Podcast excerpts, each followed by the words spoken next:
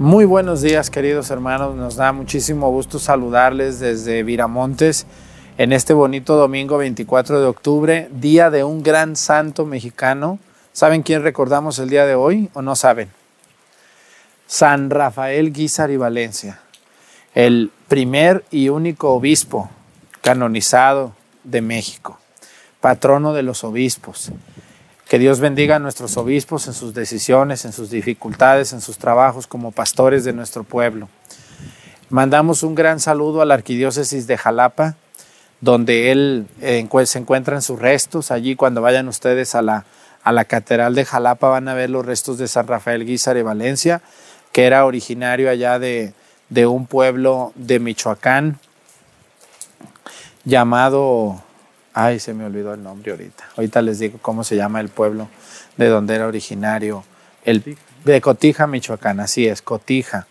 Y, bueno, un, gran hombre de Dios de la cristela, la revolución cristera, cómo sufrió la persecución, cómo vivió intensamente su sacerdocio como pastor de aquel pueblo.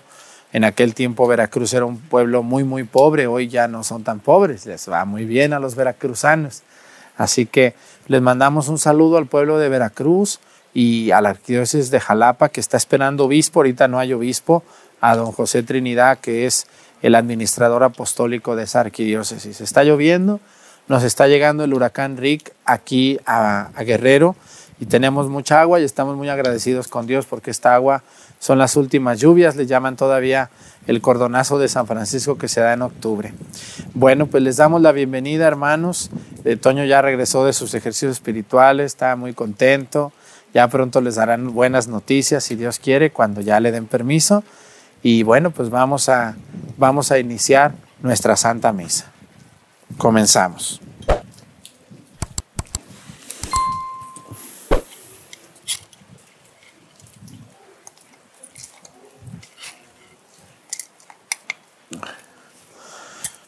Reverencia a la cruz, muchachos. Vámonos.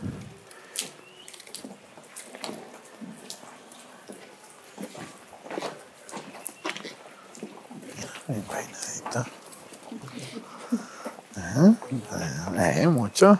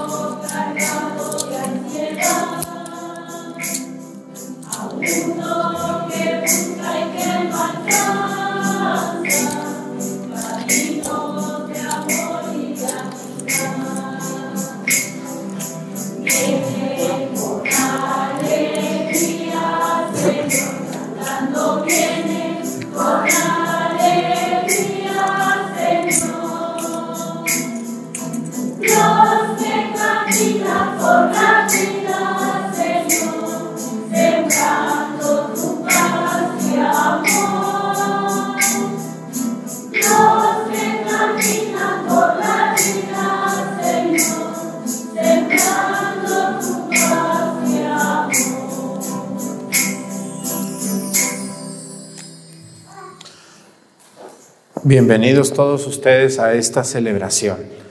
Vamos a darle gracias a Dios en este día de San Rafael, San Rafael Guízar y Valencia, patrono de los obispos y primer obispo santo de México. Pero también la iglesia hoy, antes del Concilio Vaticano II, antes de 1965, la iglesia celebraba San Rafael este día, ¿o no es así? San Rafael, arcángel. Ya después la iglesia los juntó todos con San Miguel el día 29, pero antes se celebra. Por eso a San Rafael Guizar y Valencia la iglesia lo puso este día, para que se siguiera celebrando la fiesta de San Rafael. Vamos a pedir hoy a Dios nuestro Señor, al Santísimo Sacramento en acción de gracias de la familia Castro Hernández, por el cumpleaños de Sayuri, Rafaela Flores Peralta. ¿Dónde está Rafaela? ¿Dónde está? Pues por allá de andar. Pero qué bueno que le pusieron Rafaela, no nomás el otro raro. Y bueno, pues estamos en la fiesta. Ustedes, la gente que está en YouTube, ¿por qué creen que está así de adornado ahora Miramontes? ¿Por qué creen? ¿Por qué adornaría la gente de Viramontes? A ver, díganme.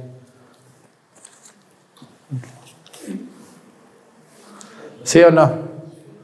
¿Por San Judas? Muy bien, bueno, pues qué bueno que adornaron. Ayer que vine no estaba así. ¿eh? Se pusieron las pilas, ¿verdad que sí? Qué bueno los que adornaron, los felicito. Siempre una iglesia adornada, alegre, habla de, que un pueblo pues tiene ganas de, de, buscar a Dios, de servirlo. Eso habla muy bien de ustedes, muy bien. Hay que seguirlo haciendo toda la vida, traer flores, adornar, poner acá, poner allá. Eso hace que una iglesia también esté viva. No, no que vamos a algunas iglesias que ni un clavelito ahí siquiera arrumbado tienen. Ustedes aquí tienen, no tienen tanto dinero, pero tienen mucho amor a Dios y eso deben de conservarlo. Ustedes los más viejos y los más jovencitos que están aquí también. Vamos a pedirle a Dios hoy también por la persona que donó el arreglo del templo. No digo quién, ¿verdad? No, para que Dios le pague. ¿O quieren que diga? Le damos un aplauso y ya no le paga a Dios nada. Mejor así, ¿no? Que no se sepa. Ya saben quién, pero bueno, que no lo sepa todo el mundo. Vamos a pedir por el alma del señor Sinforiano Chino Acatitlán en sus 21 años de haber fallecido. También por el cumpleaños de Fátima. ¿Dónde está Fátima? ¿Eh? Allá arriba, muy bien. Es una de las guitarras ya. Muy bien. Y también al Santísimo Sacramento de Jorge Acatitlán y su familia por todas las bendiciones recibidas. Pues vamos a pedirle a Dios por todos nosotros, que Dios nos siga ayudando en el nombre del Padre y del Hijo y del Espíritu Santo. La gracia de nuestro Señor Jesucristo, el amor del Padre y la comunión del Espíritu Santo esté con todos ustedes. Pidámosle perdón a Dios por todas nuestras faltas.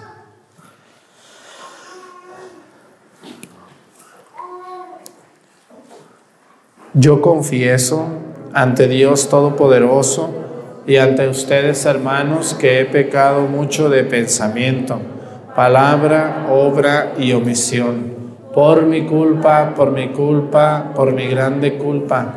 Por eso ruego a Santa María, siempre Virgen, a los ángeles, a los santos, y a ustedes, hermanos, que intercedan por mí ante Dios nuestro Señor. Dios Todopoderoso tenga misericordia de nosotros, perdone nuestros pecados y nos lleve a la vida eterna.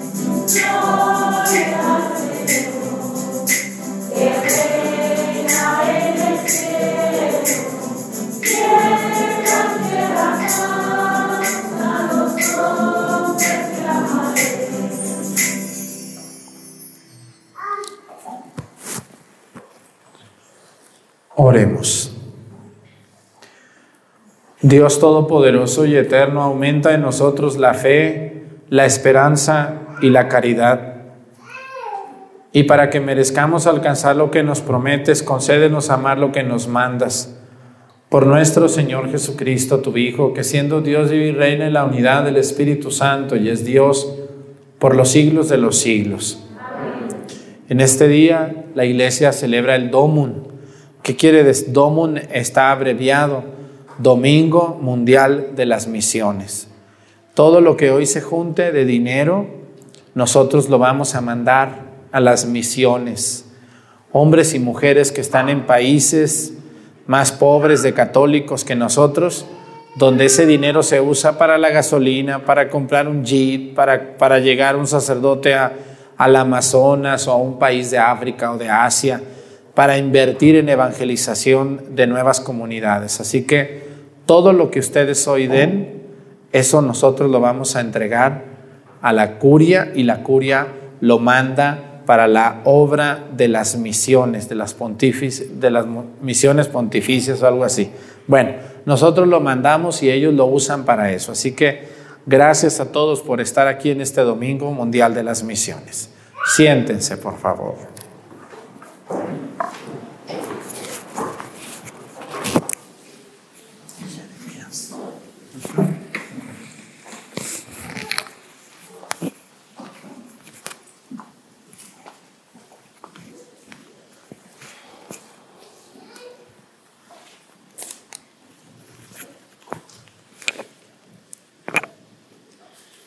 Del libro del profeta Jeremías. Esto dice el Señor, griten de alegría por Jacob, regocíjense por el mejor de los pueblos, proclamen, alaben y digan, el Señor ha salvado a su pueblo, al grupo de los sobrevivientes de Israel. He aquí que yo los hago volver del país del norte, y los congrego desde los confines de la tierra. Entre ellos vienen el ciego y el cojo, la mujer encinta y la que acaba de dar a luz.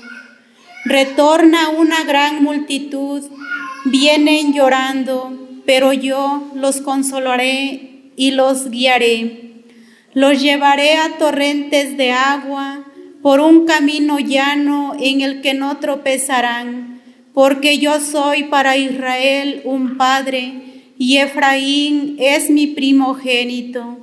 Palabra de Dios.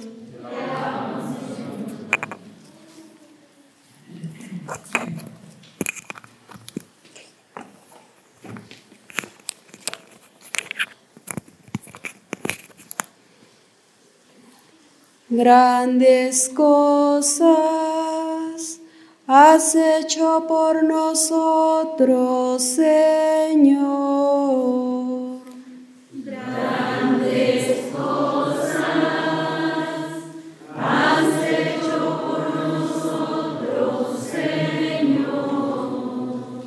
Cuando el Señor nos hizo volver del cautiverio, Creíamos soñar Entonces no cesaba de reír nuestra boca, ni se cansaba entonces la lengua de cantar.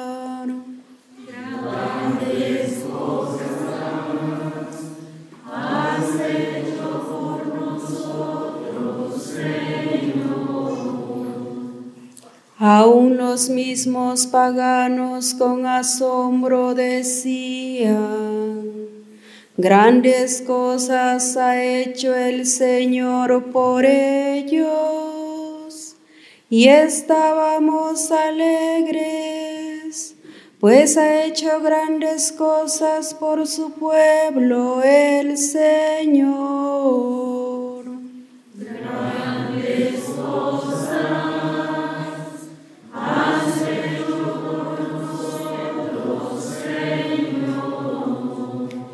Cómo cambian los ríos la suerte del desierto. Cambia también ahora nuestra suerte.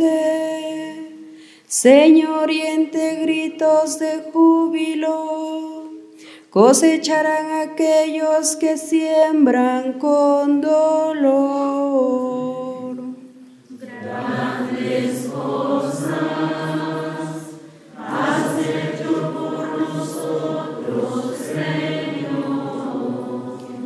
al ir iban llorando, cargando la semilla, al regresar cantando, vendrán con sus gavillas.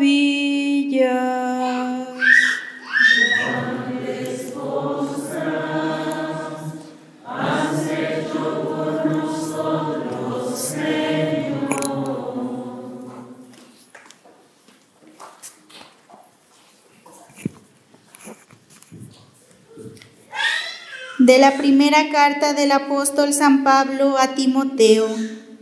Te ruego, hermano, que ante todo se hagan oraciones, plegarias, súplicas y acciones de gracias por todos los hombres, y en particular por los jefes de Estado y las demás autoridades, para que podamos llevar una vida tranquila y en paz entregada a Dios y respetable en todo sentido. Esto es bueno y agradable a Dios nuestro Salvador, pues Él quiere que todos los hombres se salven y todos lleguen al conocimiento de la verdad, porque, porque no hay sino un solo Dios y un solo mediador entre Dios y los hombres Cristo Jesús, hombre él también, se entregó como rescate por todos. Él dio testimonio de esto a su debido tiempo, y de esto yo he sido constituido. Digo la verdad y no miento. Pregonero y apóstol para enseñar la fe y la verdad. Quiero pues que los hombres libres de odios y divisiones hagan oración donde quiera que se encuentren levantando al cielo sus manos puras. Palabra de Dios. De pie.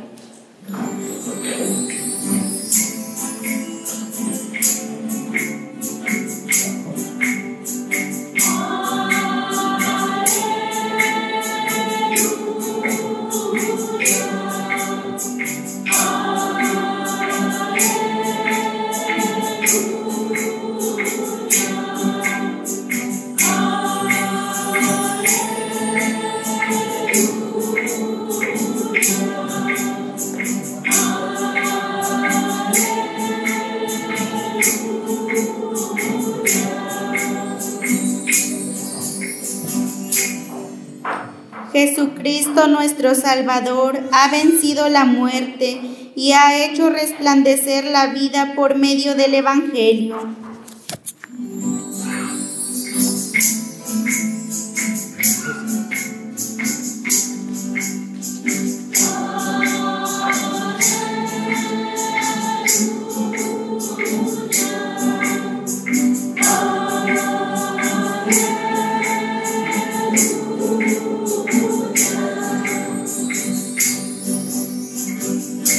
El Señor esté con ustedes. Proclamación del Evangelio según San Marcos.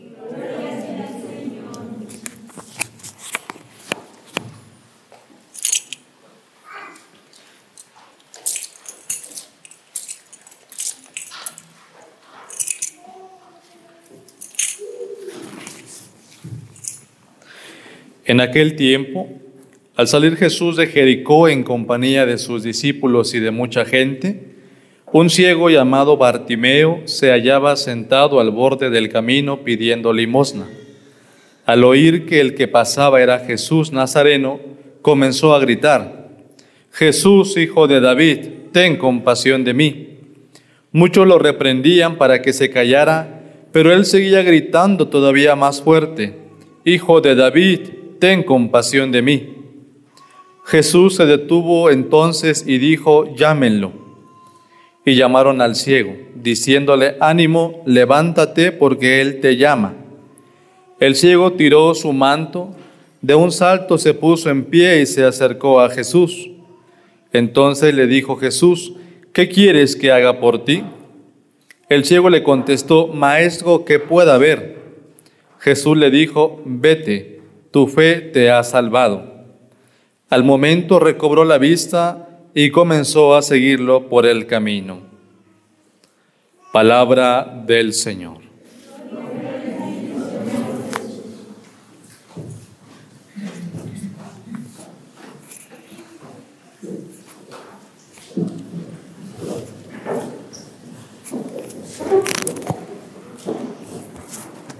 Siéntense un momentito, por favor.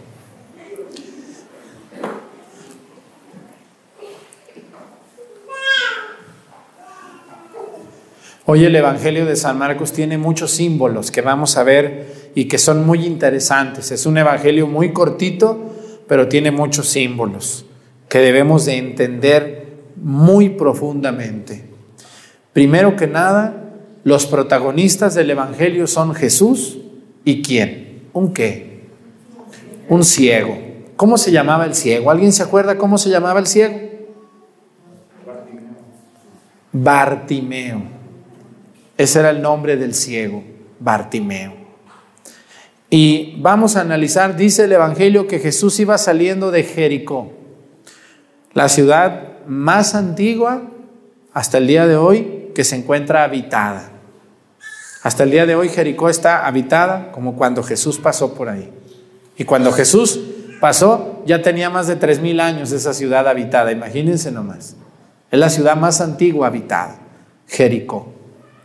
Y dice que cuando iba saliendo en compañía de sus apóstoles y mucha gente, vieron en la orilla del camino a un ciego, tirado, sentado a la orilla del camino. ¿Qué quiere decir esto de la orilla del camino?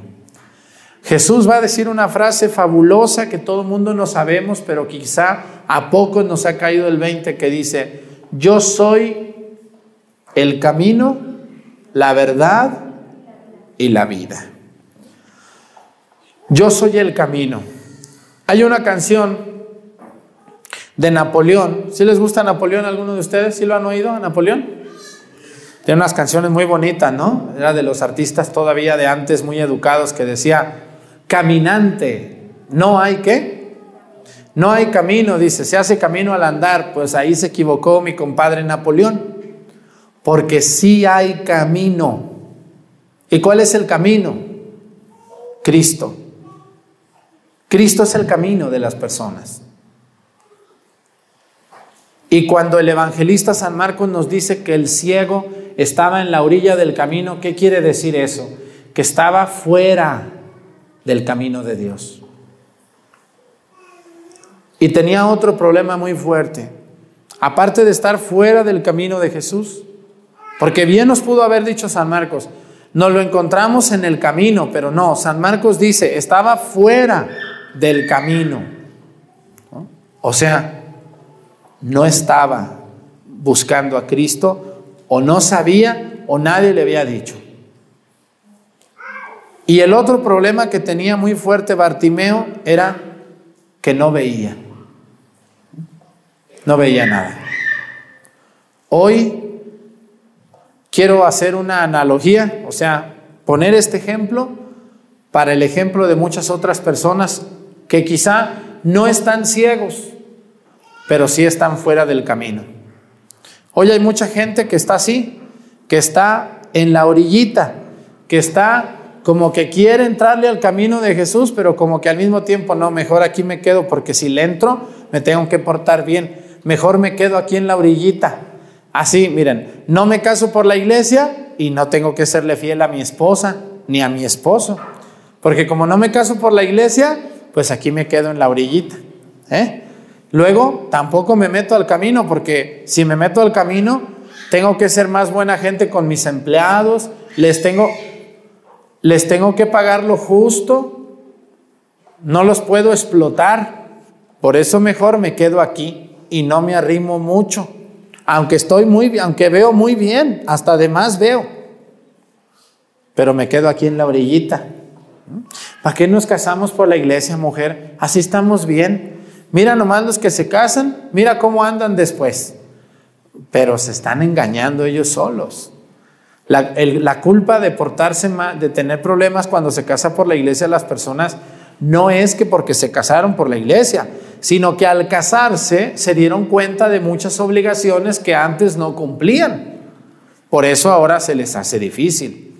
Pero pues es que les prefieren estar en la cobardía y en la orillita del camino. Y lo mismo pasa con un marihuano, con un borracho, con un ratero que está en la orillita del camino y dice, no, yo aquí me quedo, que al cabo le rezo mucho a San Judas y ya no me agarran y aquí sigo yo robando cada día. Esas personas están en la orilla del camino, no están en el camino. Pero miren, yo les voy a decir algo que yo creo que todos ustedes han, padecido alguna vez. Nunca el hombre se va a poder acostumbrar a vivir en pecado. Aunque podamos estar en pecado un tiempo, un mes, un año o años completos y creer que estamos bien, porque así vive la mayoría, tarde o temprano el pecado nos pega, nos hace sentir que no estamos en lo correcto. Y eso ocasiona que busquemos volver al redil o volver al camino, porque llega el momento que hasta uno mismo se da asco de uno mismo y dices, ¿qué estoy haciendo con mi vida? ¿Qué me pasa? Cada ocho días borrachera hasta, hasta las chanclas. Cada tercer día me drogo. Ofendo a mi familia. Nadie me quiere, soy muy cochino. Soy muy sucio.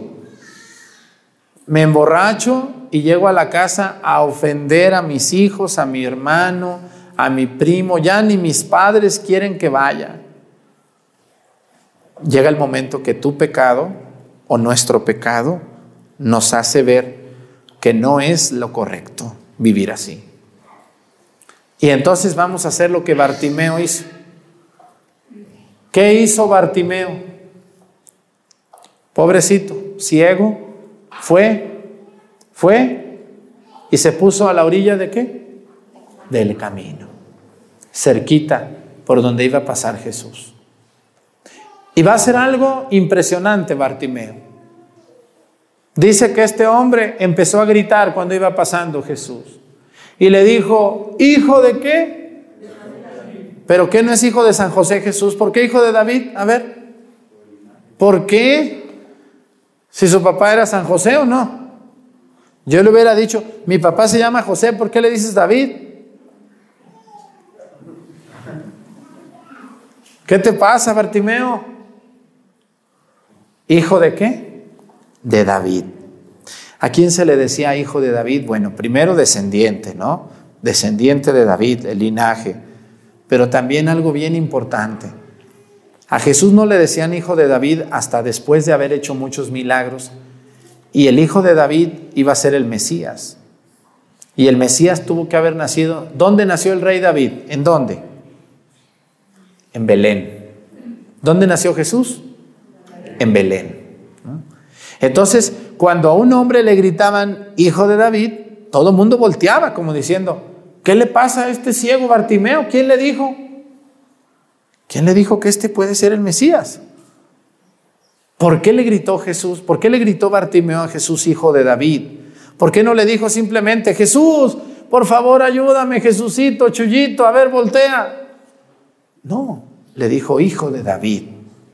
Era una manera de llamar la atención, así como cuando yo veo que pasa un político y no les hace caso, le gritan algo que le gusta al político, ¿no?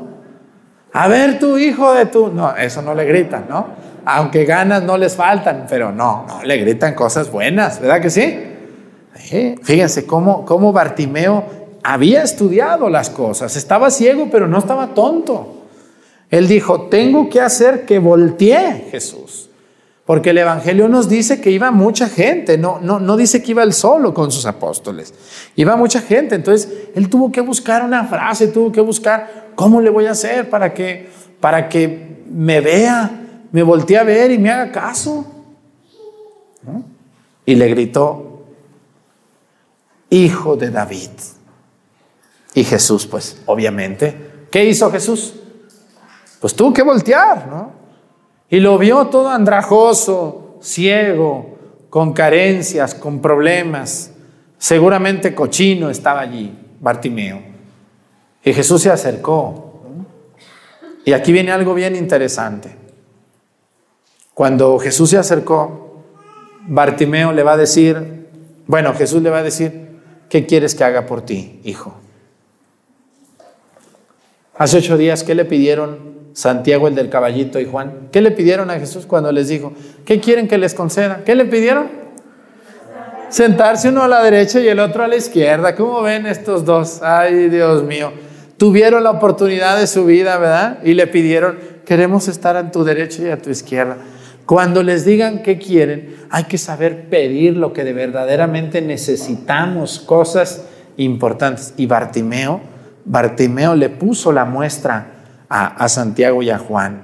¿eh? Aquí viene una respuesta maravillosa de Jesús. ¿Qué quieres que haga por ti, Bartimeo? Se lo ganó a Jesús porque le dijo hijo de David, ¿no? Se lo ganó. Porque Jesús hubiera llegado y le hubiera dicho, a ver, platícame, ¿qué pasó? ¿Qué tienes o qué? No, le dijo, ¿qué quieres que haga por ti? Y, y Bartimeo no lo piensa. ¿Qué le dice? ¿Qué le pide? ¿Qué le pide? Oye, quiero un carrito del año, ¿cómo ves? ¿Eh? Una sillita de ruedas para andar aquí a gusto moviéndome. ¿Qué le pidió? Quiero ver, quiero que vea, quiero ver. Vamos a ver cómo le dijo exactamente. Le dijo así. Le dijo, entonces le dijo, ¿qué quieres que haga por ti? El cielo le contestó, maestro, que pueda ver. Fíjense nomás, lo más, una de las cosas para nosotros que vemos más básicas. Solamente pido que ve, pido ver. A veces aquí cuando viene un político, ustedes le dicen, ¿qué ocupa, señor, usted que está enfermo de su pie? No, pues un, dinerito. No, mejor díganle, quiero que me operen, ayúdame para que me operen. ¿No? Pero fíjense cómo con cualquier dinerito nos consuelan, con cualquier dinerito nos callan, nos avientan una silla de ruedas, nos avientan unos pañales y ya nos tienen contentos. Cuando alguien nos diga qué quieres que haga por ti, hay que agarrarles bien la mano, así como te la están dando. Jesús le dijo, ¿qué quieres que haga por ti? Y este no lo dudó, le dijo, Señor, solamente te pido ver. No te pido dinero, no le pidió comida, no le pidió dinero, no le pidió riquezas, no le pidió sentarse a la derecha o a la izquierda. Yo conozco hoy mucha gente que va a visitar al Señor de Chalma, van a ver a la Virgen de Juquila, van a ver a la Virgen de Guadalupe y van a pedirle dinero, van a pedirle mucha ropa, un buen carro, una buena casa. ¿Cómo no vamos y le decimos, Señor, que me consiga un buen trabajo? Que me concedas mucha salud. Vengo a pedirte un año más de vida. Dame un año más de vida, Señor, pleno. Que mis pies me respondan. Que pueda trabajar, que pueda... Te lo pido. Fíjense cómo a veces andamos pidiendo cosas que verdaderamente son secundarias y que van a llegar si uno está bien. Bartimeo nos pone el ejemplo de que hay que pedir las cosas más importantes de la vida, como son ver, poder comer, poder caminar, poder tener salud, poder vivir cerca de Dios. Con esas cosas que tengamos, todo lo demás, todo lo demás va a llegar. Y luego viene una escena muy bonita también del Evangelio. Dice que en cuanto vio, fíjense lo que dice. Jesús le dijo, vete, tu fe te ha salvado. Al momento recobró la vista y comenzó a seguirlo por el camino. Ahora ya no estaba en la orilla. ¿Ahora qué pasó? Ahora se metió al camino Bartimeo. ¿Y lo va a seguir a Jesús? No sabemos hasta dónde porque ya no va a aparecer más Bartimeo, pero lo va a seguir en el camino. Así es, cuando Dios a una persona le concede los regalos que a ustedes les ha concedido, como ver, vivir, comer, trabajar, tener una casa, tener un carro, tener un trabajo, uno no puede quedarse quieto. Uno mismo dice, Dios me ha concedido lo que le he pedido y me ha concedido más de lo que le he pedido. Voy a seguir su camino. Ahora Bartimeo no está en la orilla, se mete al camino y lo sigue. Yo les quiero invitar a ustedes, todas las cosas buenas que tienen y que les ha pasado son regalo de Dios. Y eso debe de motivarlos a buscar a Cristo en el camino de Dios, a buscarlo en la misa de todos los domingos, a no andar robando, a no andar dañando, a no andar metiéndonos en lo que no nos importa, a no andar deseando lo que no es nuestro, a no meternos con la mujer que no es nuestra ni con el hombre que no es nuestro, a no codiciar los bienes ajenos, a no jurar cosas que no vamos a cumplir, a honrar a nuestro padre y a nuestra madre, a no robar nada, nada absolutamente, no cometer fraude y no engañar a nadie. Cuando una persona sea capaz de buscar a Dios en los mandamientos, entonces podré decir que tú estás en el camino de Dios. Que Dios, que Dios nos bendiga a todos y nos ayude a encontrar el camino de Dios en nuestras diferencias, en nuestras dificultades y en donde cada quien vive. Vamos a ponernos de pie. Creo en un solo Dios, Padre Todopoderoso, Creador del cielo y de la tierra, de todo lo visible y lo invisible Creo en un solo Señor Jesucristo, Hijo único de Dios, nacido del Padre antes de todos los siglos. Dios de Dios, luz de luz. Dios verdadero de Dios verdadero, engendrado, no creado, de la misma naturaleza del Padre, por quien todo fue hecho, que por nosotros los hombres y por nuestra salvación bajó del cielo, y por obra del Espíritu Santo se encarnó de María la Virgen y se hizo hombre y por nuestra causa fue crucificado en tiempos de Poncio Pilato. Padeció y fue sepultado. Resucitó al tercer día, según las escrituras, y subió al cielo. Está sentado a la derecha del Padre y de nuevo vendrá con gloria para juzgar a vivos y muertos, y su reino no tendrá fin. Creo en el Espíritu Santo, Señor y dador de vida, que procede del Padre y el Hijo que con el Padre y el Hijo recibe una misma adoración y gloria y que habló por los profetas. Creo en la iglesia que es una, santa, católica y apostólica. Confieso que hay un solo bautismo para el perdón de los pecados.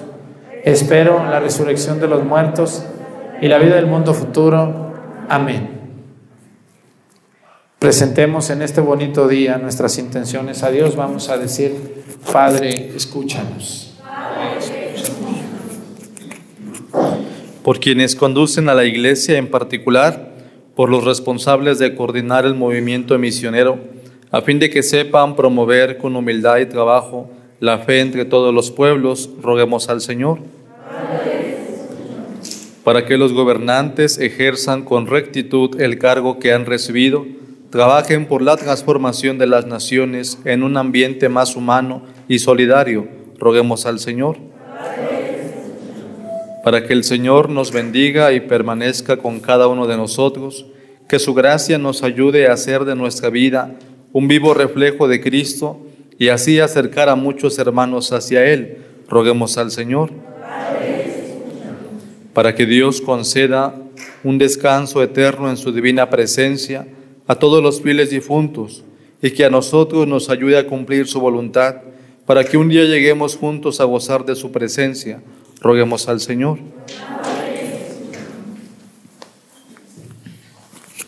Quiero que pidamos por todos los religiosos que andan misionando en países de África, de Asia, por todos ellos que andan en Sudamérica o en alguna parte de Europa, incluso de México todos los sacerdotes y religiosas y laicos también. Hay muchos laicos que últimamente se deciden a ir a entregar tres años de su vida a las misiones en un país de África o de estos lugares muy difíciles donde casi no hay católicos. Que Dios los bendiga a ellos y nosotros, hermanos, sepan que con nuestra oración y nuestro apoyo económico vamos a pedir también por ustedes, por Jesucristo nuestro Señor.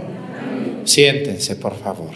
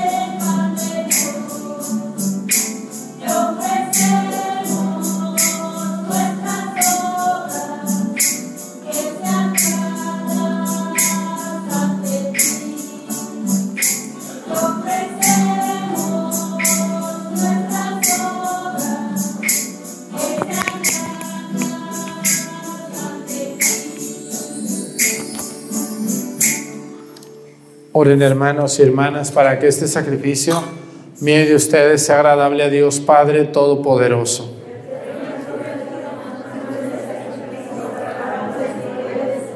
Para nuestro bien y de toda su santa iglesia. Mira, Señor, los dones que presentamos a tu majestad para que lo que hacemos en tu servicio esté siempre ordenado a tu mayor gloria por Jesucristo nuestro Señor. El Señor esté con ustedes Levantemos el corazón.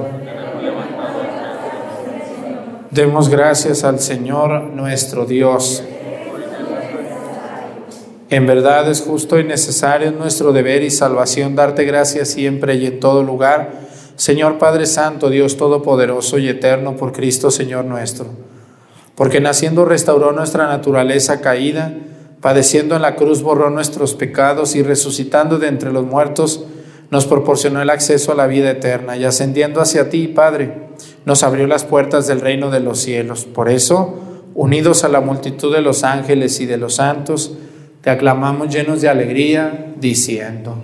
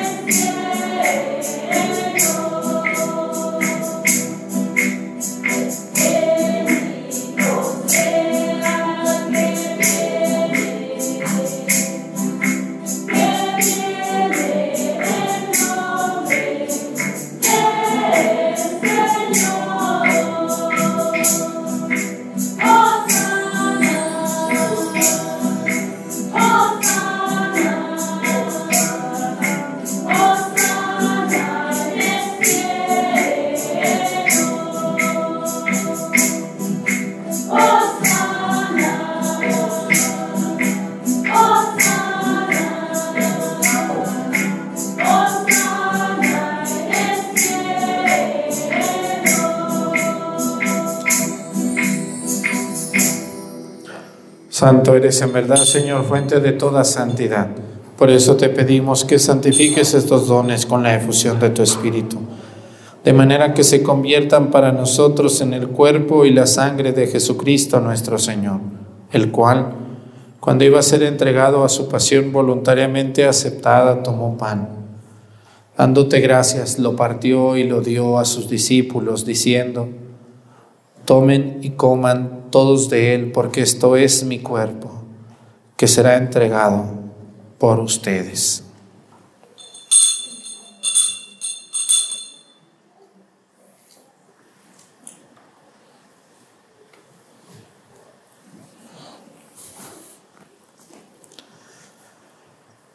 Del mismo modo, acabada la cena, tomó el cáliz y dándote gracias de nuevo, lo pasó a sus discípulos diciendo, tomen y beban todos de él, porque este es el cáliz de mi sangre, sangre de la alianza nueva y eterna, que será derramada por ustedes y por muchos para el perdón de los pecados.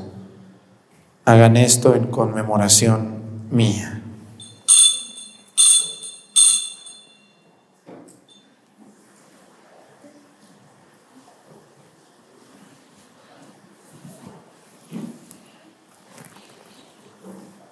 Este es el sacramento de nuestra fe.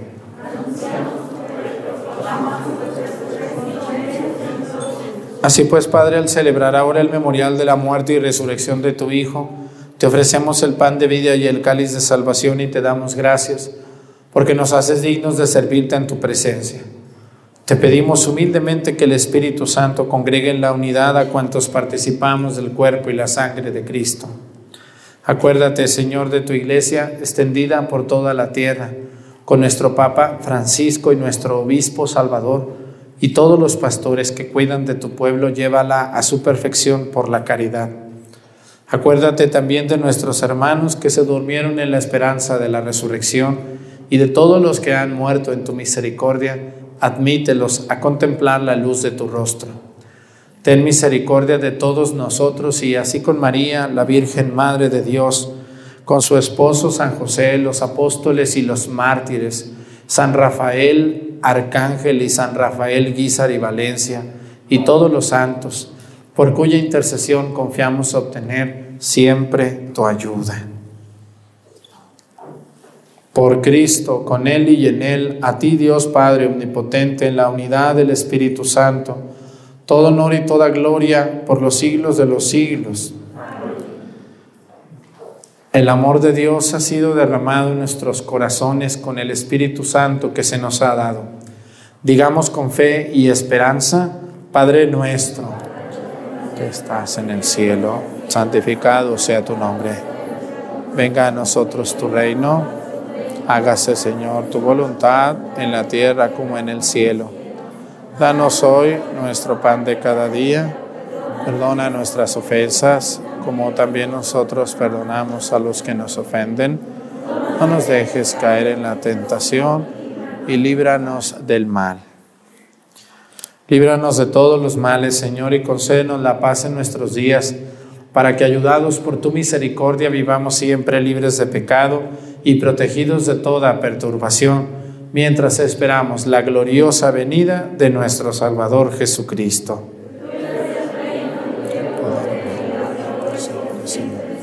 Señor Jesucristo, que dijiste a tus apóstoles, la paz les dejo, mi paz les doy.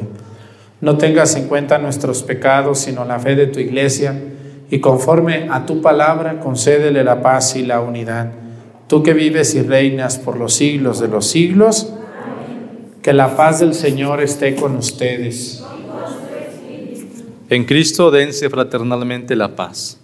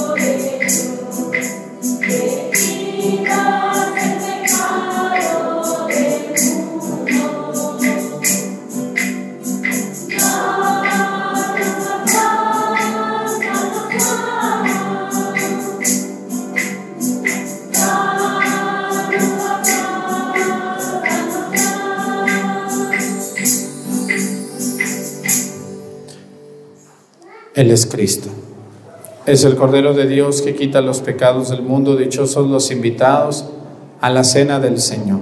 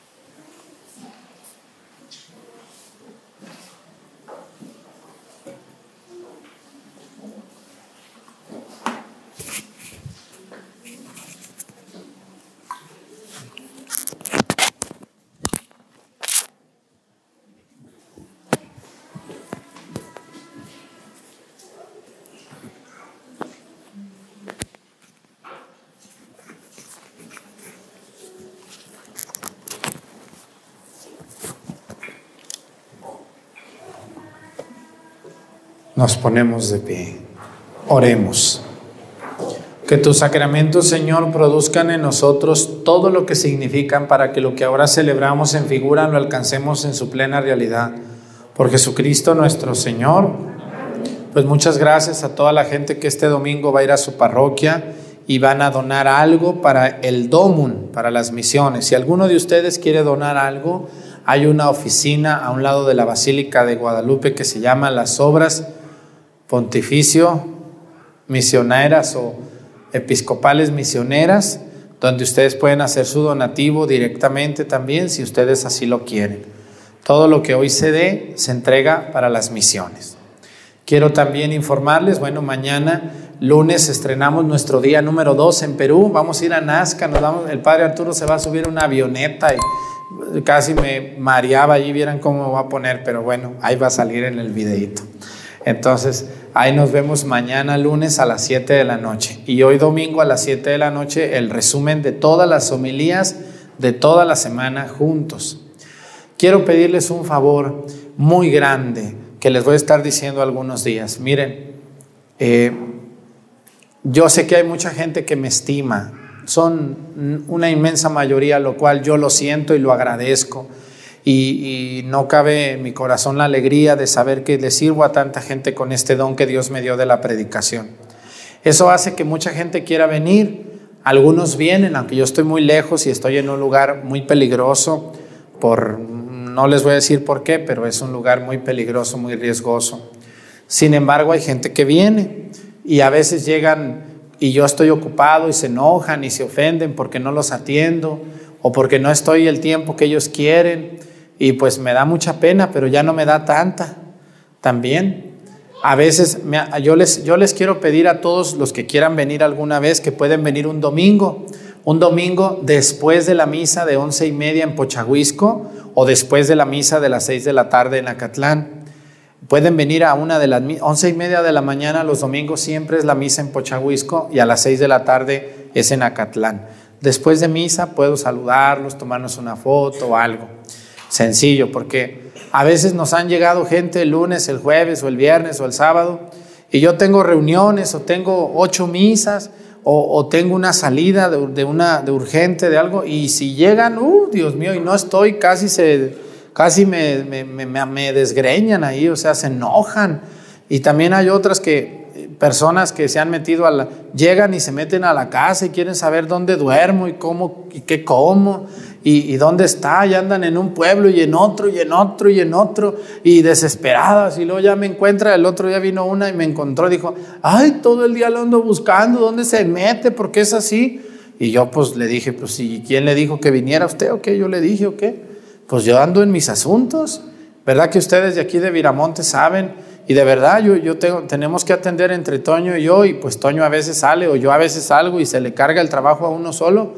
Y, pues a veces de verdad estar en, tenemos casi, bueno, tenemos 14 templos, de esos 14 hay como 10 que atendemos con frecuencia y pues es un desgaste todos los días tremendo. No nos queda tiempo más que para comer, un descansar un momento breve y seguirle.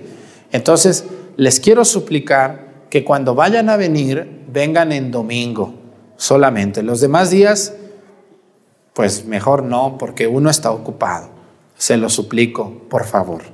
La gente de aquí de los pueblos nos, nos merece toda nuestra atención y si ustedes quieren confesarse, pues pueden ir a su parroquia, una bendición, pueden ir a su parroquia ya si un día quieren venir a misa aquí platicar, saludarnos, pues nos podemos ver.